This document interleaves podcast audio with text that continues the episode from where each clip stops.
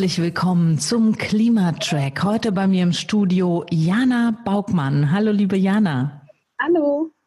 Toll, dass du Zeit gefunden hast, dich von mir interviewen zu lassen, denn du bist eine Teilnehmerin des Reallabors, also eine echte reale Teilnehmerin, die im letzten Jahr das gesamte Reallabor durchlaufen hat. Und du bist Münsteranerin, ähm, natürlich. Äh, vielleicht magst du dich mal kurz unseren Hörerinnen und Hörern vorstellen. Ich bin Jana Baugmann, ich bin 30 Jahre alt und bin so Halbmünsteranerin. Also ich wohne seit elf Jahren hier, fühle mich hier sehr heimisch, ähm, bin damals zum Studium gekommen und geblieben. Ähm, ich bin beruflich Kinder- und Jugendlichenpsychotherapeutin und habe ähm, ja durch Zufall ähm, vor ja jetzt knapp anderthalb Jahren das äh, Projekt kennengelernt und habe da letztes Jahr 2019 äh, mit sehr viel Freude dran teilgenommen. Was war denn damals deine Motivation, überhaupt einzusteigen? Hast du was gesucht oder war das durch Zufall, dass du auf das Projekt gestoßen bist? Das war so eine Kombination. Also für mich war ähm, ausschlaggebend ein Tag, ähm, da bin ich zur Arbeit gelaufen am Aasee entlang und das war der Tag, wo die ganzen Fische im Aasee verstorben sind. Und ähm, da war einfach quasi die komplette Fläche gerade vorne am Aasee mit diesen toten Fischen bedeckt. Und ich habe nur gedacht, oh mein Gott, Klimawandel ist ja wirklich was, was äh, tatsächlich stattfindet und was auch hier in meinem schönen Münster stattfindet und ich muss irgendwie was machen. Und das ich war hab, wie so ein äh, Aufweckmoment für dich, wie so ein, wie so ein Wendepunkt? Ja, mhm. ja total. Okay. Also ich habe vorher immer so ein bisschen wie in so einer, ich nenne das ganz gerne Seifenblase gelebt, dass ich immer so gedacht habe, ja, Klimawandel muss sich die Politik drum kümmern oder das sind irgendwelche anderen Länder oder ähm, die da was machen müssen. Für mich ist das gar nicht so relevant. Und das war so der Moment, wo ich gedacht habe, okay, das ist schon auch was, was mich in meinem Leben irgendwie beeinträchtigt und wo ich irgendwie auch ja nicht mehr weggucken kann. Mhm. Ähm, und dann habe ich damals mit meinem ähm, damaligen Partner ähm, darüber gesprochen und wir haben so ein bisschen überlegt, dass wir gerne ähm, was verändern möchten. Und dann sind wir zufällig ähm, im Sommernachtskino gewesen hier in Münster und da hatte die Klimamischpoke einen ähm, Stand, wo man an einem Gewinnspiel teilnehmen konnte. Und ähm, dann haben wir da ausgerechnet dann auch noch Kinokarten gewonnen äh, und sind dann darüber in den Kontakt ähm, äh, gekommen und haben dann äh, gefragt, was man denn in Münster ehrenamtlich quasi machen kann, um am Klimaschutz so ein bisschen ja, sich zu beteiligen, um irgendwie was mitbewegen äh, zu können und ähm, sind dann darüber an das Projekt des Reallabors gekommen. Haben uns dann da beworben, da musste man ähm, einen Fragebogen ausfüllen, ähm, wo man auch angeben musste, was ist überhaupt die Motivation dafür, warum möchte man das machen, ähm, was hat man schon vielleicht in dem Bereich gemacht, wie weit kennt man sich schon aus. Und dann hatten wir Glück und wurden als eine der zwölf Haushalte genommen. Ja, Wahnsinn. Also richtig ein Auswahlprojekt, obwohl man ähm, sich ehrenamtlich engagieren will. War das nicht erst auch eine Hürde, überhaupt mitzumachen? Hast du nicht gedacht, Moment mal, ich will jetzt hier was machen und jetzt muss ich mich auch noch bewerben?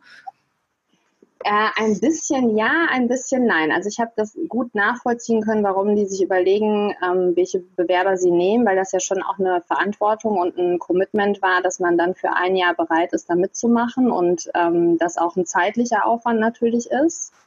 Mhm. Gleichzeitig ähm, war das auch so ein bisschen, dass ich so gedacht habe, ja, ich möchte eigentlich aus meiner Bequemlichkeit noch gar nicht so richtig raus. Ich würde halt eigentlich ganz gerne nur wissen, wie viel Euro kann ich wohin spenden und dann ist mein Gewissen so ein bisschen beruhigt.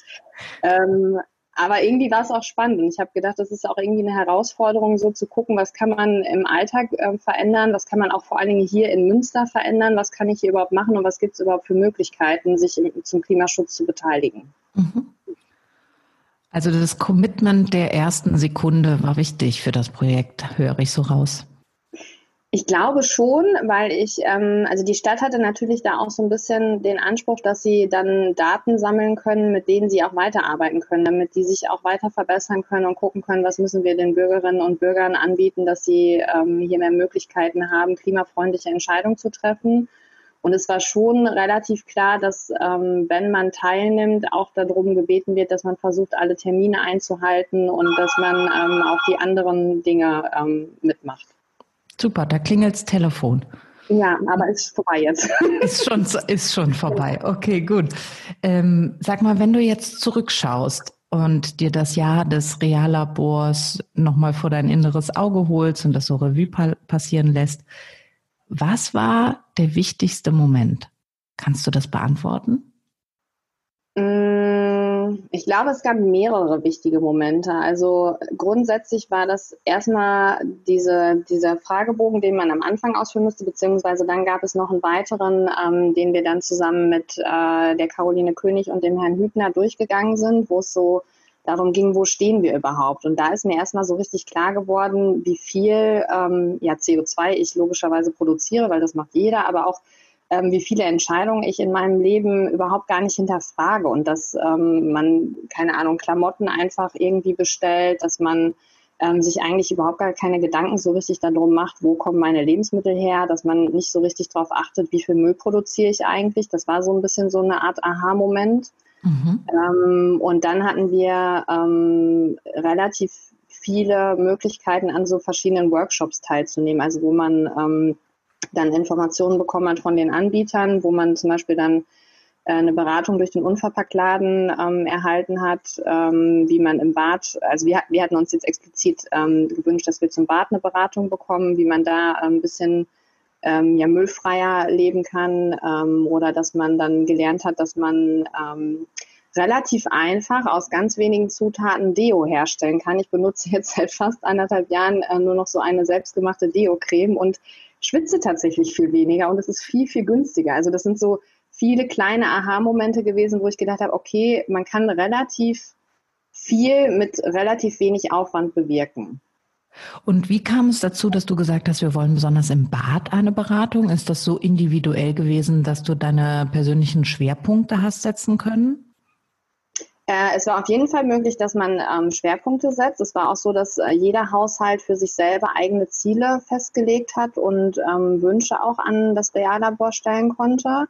Und ich hatte so eine Idee von Müllvermeidung in der Küche, ähm, dass das relativ, ja nicht unbedingt einfach ist, Entschuldigung, äh, dass es nicht unbedingt einfach ist mit dem, ähm, äh, äh, dass es einfach ist, in der Küche Müll zu vermeiden, so, weil man da ja dann einfach ähm, Obst und dergleichen ähm, einkaufen kann ohne Verpackung oder dass man ähm, guckt, dass man im Unverpacktladen die Lebensmittel einkauft, aber im Bad so gerade was so Hygieneprodukte angeht oder Schminke und dergleichen, da habe ich gedacht, das ist irgendwie ein bisschen schwieriger. Und deswegen wollte ich da auch Informationen zu haben, was sind wirklich dann auch gute Produkte, ähm, wo kann man drauf achten. Genau. Also Schritt eins ist, äh, wo verbrauche ich eigentlich sehr viel CO2 oder anders gesagt, wo könnte ich es vielleicht einsparen? Und gleichzeitig, wenn ich aber nicht weiß, wie, bekomme ich Hilfe an die Hand, ganz praktisch praktischer Natur äh, in Form von Workshops und kann mich aufklären lassen, kann, kann etwas lernen, um mein Leben anzupassen, CO2-freundlicher zu leben. Genau, ja. Ähm, wie wichtig war denn für dich dass das Reallabor ohne erhobenen Zeigefinger auskam. Denn das ist ja so ein Kernpunkt in diesem ganzen Projekt. Weg von der Beratung, weg von den Experten, die dem Konsumenten sagen, den Bürgerinnen und Bürgern sagen, äh, mach das so, mach, mach die Standby-Funktion aus, mach dieses, mach jenes. Äh, wie wichtig ist das für dich gewesen, dass das jetzt anders abgelaufen ist? Mm, also es war für mich auf jeden Fall wichtig, dass ich da die Möglichkeit habe, selber zu bestimmen, wie viel will ich machen. Ich hatte auch am Anfang ein bisschen Sorge davor, dass das einen, einen großen zeitlichen Aufwand mit sich bringt, weil ich wusste, dass äh, ich im Jahr 2019 auch so ein bisschen in Richtung Prüfungsvorbereitung gehe, also dass ich ähm, da eventuell auch nochmal anders eingebunden sein würde.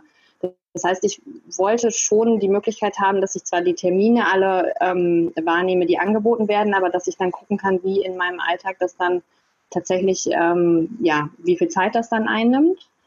Ähm, und ich kenne das von mir selber, dass äh, wenn so ein bisschen Druck von außen gemacht wird, ich dann manchmal auch so, nee, da mache ich gar nichts. so eine halbe Deswegen ist es mit dem erhobenen Zeigefinger bei mir manchmal ein bisschen schwierig. Andererseits war es schon auch wichtig, dass ähm, wir diese regelmäßigen Termine alle hatten, um die Möglichkeit ähm, zu haben, da immer wieder dran erinnert zu werden. Also ich, für mich ist das immer sehr hilfreich, dass ich dann ja schon so ein bisschen eine Verbindlichkeit habe, dass ich selber Ziele nicht aus den Augen verliere, aber dass da nicht jemand hinter mir steht und mir dann Druck macht. Und ich glaube, dass das grundsätzlich was ist, was so für Veränderungen im Klimaschutz ähm, oder auch in anderen Bereichen ähm, was, was sehr Positives ist, weil natürlich Dinge, die aus einer Eigenmotivation gemacht werden, ohne Druck von außen, viel, viel ähm, langfristiger ähm, anhalten und ähm, ja auch viel, viel mehr Gewinn quasi mit sich bringen.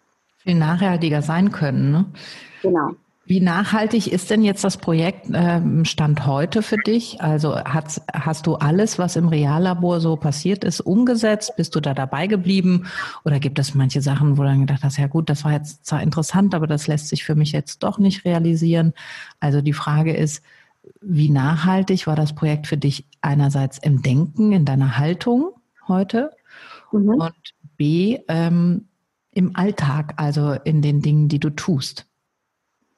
Ähm, ich würde sagen, dass ich schon eine ganze Menge mitgenommen habe und auch weitermache. Also was für mich so mit eine der krassesten Sachen war, dass ich ähm, im Februar letztes Jahr dann in der Fastenzeit ähm, auf Fleisch verzichtet habe und festgestellt habe, ah ja, das ist eigentlich relativ easy äh, und habe das beibehalten. Und äh, wenn man mich vor drei Jahren gefragt hätte, sag mal, Jana, wie ist das denn, möchtest du mal vegetarisch leben, da wäre die Antwort gewesen, auf gar keinen Fall. ähm, und ich kann mir das jetzt andersrum überhaupt gar nicht mehr vorstellen. Es geht sogar fast sogar ein bisschen weiter, dass ich äh, versuche, so drei bis vier vegane Tage in der Woche einzulegen. Und ähm, das ist schon eine, eine, sehr, sehr deutliche Veränderung, ähm, die es auch, ja, also wo ich mich manchmal in meinem Umfeld ein bisschen erklären musste, weil das schon auch bei vielen dann auch so ein ähm, teilweise Unverständnis stößt, beziehungsweise da immer viel dann direkt die Sorge ist, dass man ähm, dadurch eine Mangelernährung oder dergleichen hat. Das heißt, man muss da auch relativ viel Aufklärungsarbeit dann manchmal leisten und auch Rechtfertigungsarbeit. Mhm, mhm, ähm, was auf jeden Fall auch der Fall ist. Ich habe ähm, ja, also ich bin dann während der Zeit des Reallabors schon deutlich weniger ähm, im Urlaub gefahren, geflogen vor allen Dingen, beziehungsweise habe, wenn ich dann doch noch geplante Reisen hatte, mit Flügen die über Atmosphäre kompensiert und hatte mir jetzt für 2020 vorgenommen, dass ich gar nicht fliege. Das ist jetzt dank Corona auch ein bisschen einfacher gewesen, darauf zu verzichten. Ähm, aber trotzdem war das was, was, ähm, würde ich sagen, was, was so langfristig das beeinflusst. Und ich glaube, ich würde jetzt ganz viele Dinge, ähm, die ich so im Alltag mache, also von wo gehe ich einkaufen, ähm, wo gehe ich essen, ähm, was für Dinge kaufe ich ähm, an, so, an so Gegenständen wie Kleidung und so, ähm, ich habe da immer so ein bisschen so diesen Blick ja, der, der Klimabrille quasi dann noch auf und dass ich ähm, das auch wirklich da mehrfach hinterfrage. Also ich gebe dann für eine Hose gerne 20 Euro mehr aus, wenn die aus äh, recyceltem Material ist und fair produziert und dergleichen. Und trage die dann auch mit einem ganz anderen Selbstverständnis. Also mein Konsumverhalten hat sich total verändert. Ähm, ich habe ähm, eine Mitgliedschaft bei Stadtteilauto. Ähm, ich habe, also letztes Jahr hat sich dann mein Partner von mir getrennt während des Reallabors. Wir haben das unabhängig voneinander weitergemacht. Mhm. Äh, und ich hatte dann auch das relativ einfach, dass ich sagen konnte, okay, behalt du das Auto, ich brauche keins. ähm, ich bin jetzt aber auch seit über einem Jahr ähm, komplett ohne Auto und das war auch was, was ich mir vorher nicht hätte vorstellen können. Und ich versuche auch dann, Stadtteilauto ist eine super Sache, also ich ähm, kann das jedem nur empfehlen, das zu nutzen, aber versuche auch da immer ganz zu hinterfragen, brauche ich das Auto jetzt wirklich? Kann ich mit ein bisschen mehr Aufwand durch Bus und Bahn oder Fahrrad den Weg vielleicht noch anders regeln? Also ich höre so raus, dass äh, es nicht nur im Denken und es ist auch nicht nur in den einzelnen Tätigkeiten ähm, hat es sich niedergeschlagen, das Projekt, sondern es ist so allumfassend. Du ja. hast gesagt, du hast die Brille, ähm, die Klimabrille auf und äh, hinterfragst, also hast eine neue Haltung, eine neue Perspektive auf die Dinge gewonnen und gleichzeitig ist es aber auch so, dass du ganz real Dinge anders machst. Ist es ja. schwer, so viel zu verzichten? Ich erlebe das gar nicht immer so sehr als Verzicht. Also es gibt so manche Sachen, ähm, die mir manchmal schwerfallen. Zum Beispiel habe ich vorher, ist es, also wenn ich darüber nachdenke, dann sträubt sich bei mir auch alles. Ich habe äh, vorher ganz, ganz viel Coffee to go immer überall geholt, ohne drüber nachzudenken. Und dann immer, mhm. wenn ich irgendwie ähm, von der Arbeit noch irgendwie nach Hause, dann bin ich manchmal dann zu Fuß gegangen und habe mir dann irgendwo einen schönen Kaffee geholt. Und das ist was, was so ein bisschen mir fehlt, weil es aktuell wegen der Corona-Situation nicht überall möglich ist, seinen eigenen Becher mitzubringen. Mhm. Ähm, oder bei der Arbeit, ich bin jetzt ähm, von normaler Milch auf Hafermilch umgestiegen. Das hat sich äh, der, in der Fastenzeit jetzt äh, 2020 dann so ereignet. Das ist auch was, was mir relativ leicht gefallen ist. Ich muss nur halt immer ganz anders planen. Das heißt, ich muss jetzt zur Arbeit meine eigene Milch mitbringen, weil die natürlich mir keine Hafermilch dafür zur Verfügung stellen. Kuhmilch haben wir immer da. Mhm. Ähm, es erfordert immer so ein bisschen mehr Logistik äh, und es ist manchmal ähm, dann, gerade wenn das Umfeld irgendwie sowas plant, also zum Beispiel ähm, ist die Überlegung, dass eine Freundin von mir den Junggesellenabschied äh, irgendwo auf einer Südseeinsel macht. Äh, und ich muss jetzt halt überlegen, okay, möchte ich fliegen, möchte ich da mit, möchte ich darauf verzichten? Also es gibt so manche Entscheidungen, wo es einem dann doch sehr schwer fällt. Mhm. Wem würdest du empfehlen, mitzumachen, wenn du jetzt äh, sehr viele Erfahrungen gemacht hast und sich viel auch nachhaltig bei dir ja, ähm, erwiesen hat? Also vieles äh, hat sich einfach verändert dazu. Würdest du sagen, alle sollten mitmachen, jeder kann mitmachen oder gibt es eine bestimmte Gruppe, äh, also gibt es eine Voraussetzung, man sollte mindestens hm, hm, so und so viel Bereitschaft haben. Was würdest du sagen? Wer ist denn jemand, der unbedingt mal beim Reallabor mitmachen sollte oder wem würdest du sogar vielleicht davon abraten? Mm, ich würde sagen, eigentlich kann jeder daran teilnehmen, weil dadurch, dass man sich sehr individuelle Ziele setzt, ähm, ist das auch sehr unterschiedlich in der Ausgestaltung. Also man kann auch mit ähm, quasi 0,0 Wissen im Bereich Klimaschutz anfangen und kriegt dann halt einfach da passende Informationen und hat die Möglichkeit, ähm, ja überhaupt erstmal so einen Einstieg zu finden. Es können aber auch Personen daran teilnehmen, die schon super viel wissen und sich super viel engagieren und gerne noch weiter was verändern wollen. Das war auch bei uns, ähm, bei der Gruppe, die wir hatten, schon ähm, ja sehr heterogen. Wir hatten da verschiedene Personen, die ähm, schon viel im Bereich Klimaschutz ähm, ja, sich damit auseinandergesetzt hatten und auch schon viel für sich umgesetzt hatten, was auch gerade ähm, bei denen die Häuser anging. Dadurch hab, also ich habe dadurch, dass ich zur Miete wohne, nicht so viele Möglichkeiten im Bereich Wohnen und Energie zu verändern, weil ich natürlich dann äh, nicht meiner Vermieterin sagen kann, sie soll jetzt irgendwie die Fenster dämmen, damit die ähm, besser sind fürs Klima. Ähm, aber da waren einige Personen, die hatten auch schon viel dann am Eigenheim verändert. Ähm, und ich würde sagen, dass ich so mit eine derjenigen war, die bisher am wenigsten wusste. Ähm, mhm. und trotzdem wurde das, glaube ich, für alle gleich aufgefangen. Und das Schöne ist, dass wir ähm, ja am Anfang so eine Startbilanz quasi aufgenommen haben. Und dann gab es am Ende nochmal eine Endbilanz, was wir halt in dem Jahr verändert haben, also wie sich unsere, äh, unser CO2-Ausstoß ähm, beziehungsweise der ökologische Fußabdruck verändert hat. Ähm, und das wurde ja gemessen an den, ähm, also an den individuellen Werten. Das war jetzt kein Vergleich mit jemand mit hat genau, sondern es ging halt nur darum, wie viel habe ich prozentual zu meinem vorherigen Wert verändert. Mhm. Und wie war das bei dir? Äh, es war sogar relativ viel. Also es war irgendwie, ich glaube, 45 Prozent habe ich eingespart dann in dem wow. Jahr. Verschiedene Sachen, genau. ähm, ich glaube, da war sehr viel ausschlaggebend halt ähm, die Veränderung in der Ernährung und äh, dann, dass ich dann auch quasi ab der Hälfte des Reallabors ähm, auf das Auto verzichtet habe. Äh, und es wurden solche Sachen wie, wenn man ähm, irgendwo hingespendet hat, beziehungsweise wenn man Flugreisen über ähm, ja, Anbieter wie Atmosphäre oder dergleichen ähm, kompensiert hat, das wurde auch mit einberechnet. Das wurde dann nicht gleich null gesetzt, aber trotzdem wurde anerkannt, dass da dann quasi eine Leistung ähm, gegeben wurde, dass man versucht hat, das, was man ähm, ja an CO2 produziert hat, wieder auszugleichen. Wie sieht denn jetzt dein zukünftiges Engagement äh, aus? Bleibt das jetzt so? Du bist mit der Klimabrille unterwegs und schaust, wie das Leben weitergeht oder, oder wie geht's weiter für dich? Erzähl doch mal. Nee, das Schöne ist, dass ich die Möglichkeit habe, äh, noch weiter was zu machen. Und zwar ist das so, dass die Stadt jetzt ähm, ein neues Projekt startet mit, ähm, ja, das nennt sich äh, Klimatrainer. Ähm, da wird eine Ausbildung ähm, stattfinden, ähm, wo man geschult wird dann, dass man andere Personen quasi weiter anleitet. Und das ist so gedacht, dass dann über, über einen Zeitraum ähm, von, ich glaube, drei bis vier Monaten ähm, jeder Klimatrainer eine Gruppe von ungefähr fünf Personen zugeteilt bekommt. Am Anfang sollen wir uns äh, gerne aus dem äh, privaten Kreis eigene ähm, ja, Teilnehmer quasi suchen. Äh, und dass diese ähm, Personen dann quasi ähnlich wie wir das im Reallabor gemacht haben, sich für den Zeitraum vornehmen, dass sie bestimmte Dinge verändern wollen und wir dann unterstützend zur Seite stehen. Immer mit dem, äh, mit der Vernetzung zu den Anbietern der Stadt Münster, die dann ähm, ja auch Termine anbieten, Workshops anbieten, Schulungen anbieten, teilweise auch ähm, anbieten, dass man Dinge vergünstigt ausprobieren kann und ähm, dann mit dem Ziel, dass wir alle gemeinsam ähm, ja zum Klimaschutz und zu dem Klimaziel der Stadt Münster beitragen.